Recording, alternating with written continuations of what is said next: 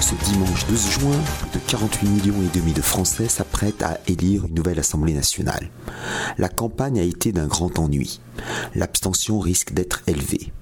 Le système médiatique hexagonal préfère disserter sur les maux de la société états-unienne ou sur le jubilé de la reine d'Angleterre plutôt que de débattre des problèmes français parmi lesquels la question lancinante de la dette publique. Il y a 15 ans, le Premier ministre de Nicolas Sarkozy, François Fillon, déclarait gouverner un État en faillite. Cette faillite n'est pas que financière, elle est systémique. Les exemples abondent.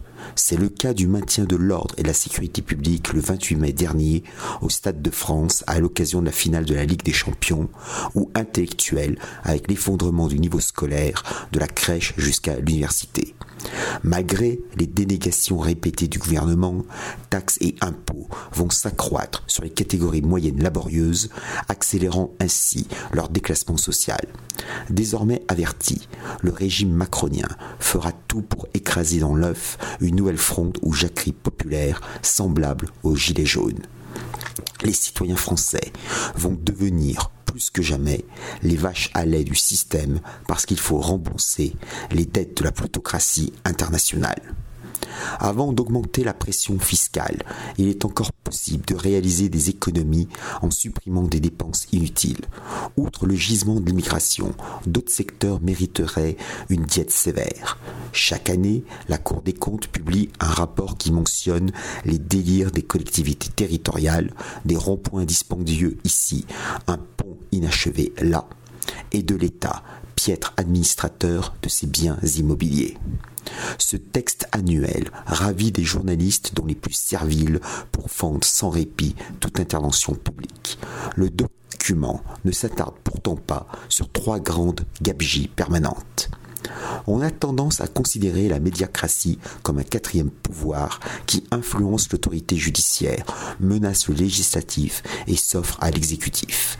C'est une liberté fictive, car en France, la presse procède du pouvoir politique. Huguenot, converti au catholicisme, le médecin du roi Louis XIII, Théophraste Renaudot, 1586-1653, édite un hebdomadaire de quatre pages tous les samedis la Gazette. Avant même son lancement en 1631, le journal bénéficie du soutien déterminant du principal ministre du roi, le cardinal de Richelieu. Cette dépendance congénitale perdure encore. Les rares enquêtes sur les aides étatiques à la presse les chiffrent à un montant d'environ 1,8 milliard d'euros. En 2010, la loi de finances attribue une manne de 437 millions d'euros. À cette somme rondelette s'ajoutent des aides indirectes, environ 20 millions, des, des dispositifs personnels aux journalistes, encore 20 millions, et d'autres appréciables financements. Le lamentable quotidien communiste L'Humanité survit grâce à ces scandaleuses perfusions financières. La presse officielle n'informe pas ses lecteurs. Elle n'en a pas. Elle travaille l'opinion pour le régime en place, d'où un conformisme moutonnier outrancier qu'on retrouve en Belgique et en Allemagne. Le deuxième domaine reste un univers obscur difficilement observable.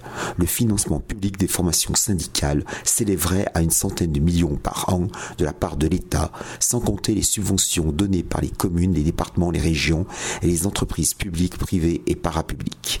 Des lois prises en 2008 et modifiées en 2014 maintiennent une opacité certaine. Il est surprenant que la CGT ou Solidaire Sud, ces contestataires de pacotille de l'ordre établi libéral bourgeois, vivent des subsides que leur versent diverses institutions, soi-disant rétives au syndicalisme supposé révolutionnaire. Il y a bien longtemps que les responsables syndicalistes côtoient les hiérarques d'entreprises transnationales au dîner mensuel du siècle, au mépris de la charte d'Amiens d'inspiration anarcho-syndicaliste de 1906 vrai syndicat ne doit-il pas compter que sur ses seuls adhérents et cotisants? Ces millions d'euros seraient bien mieux employés dans l'investissement des hôpitaux ou la rénovation des infrastructures de circulation.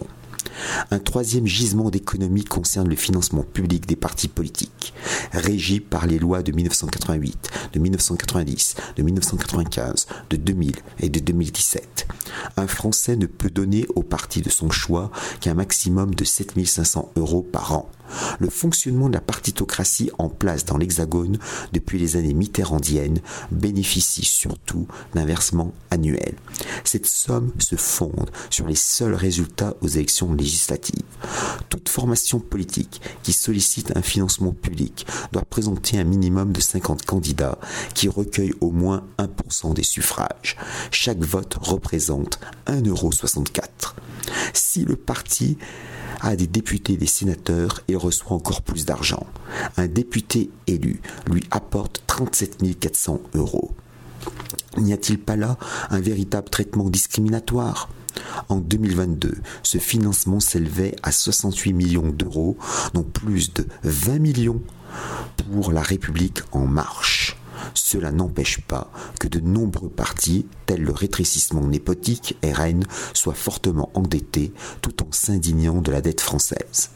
Le financement public des syndicats et des partis politiques constitue une honte nationale.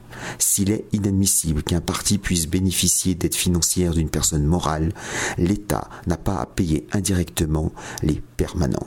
Syndicats et partis devraient subvenir à leurs besoins par leurs seuls moyens, c'est-à-dire les cotisations, les ventes de produits dérivés et les dons défiscalisés à 66%.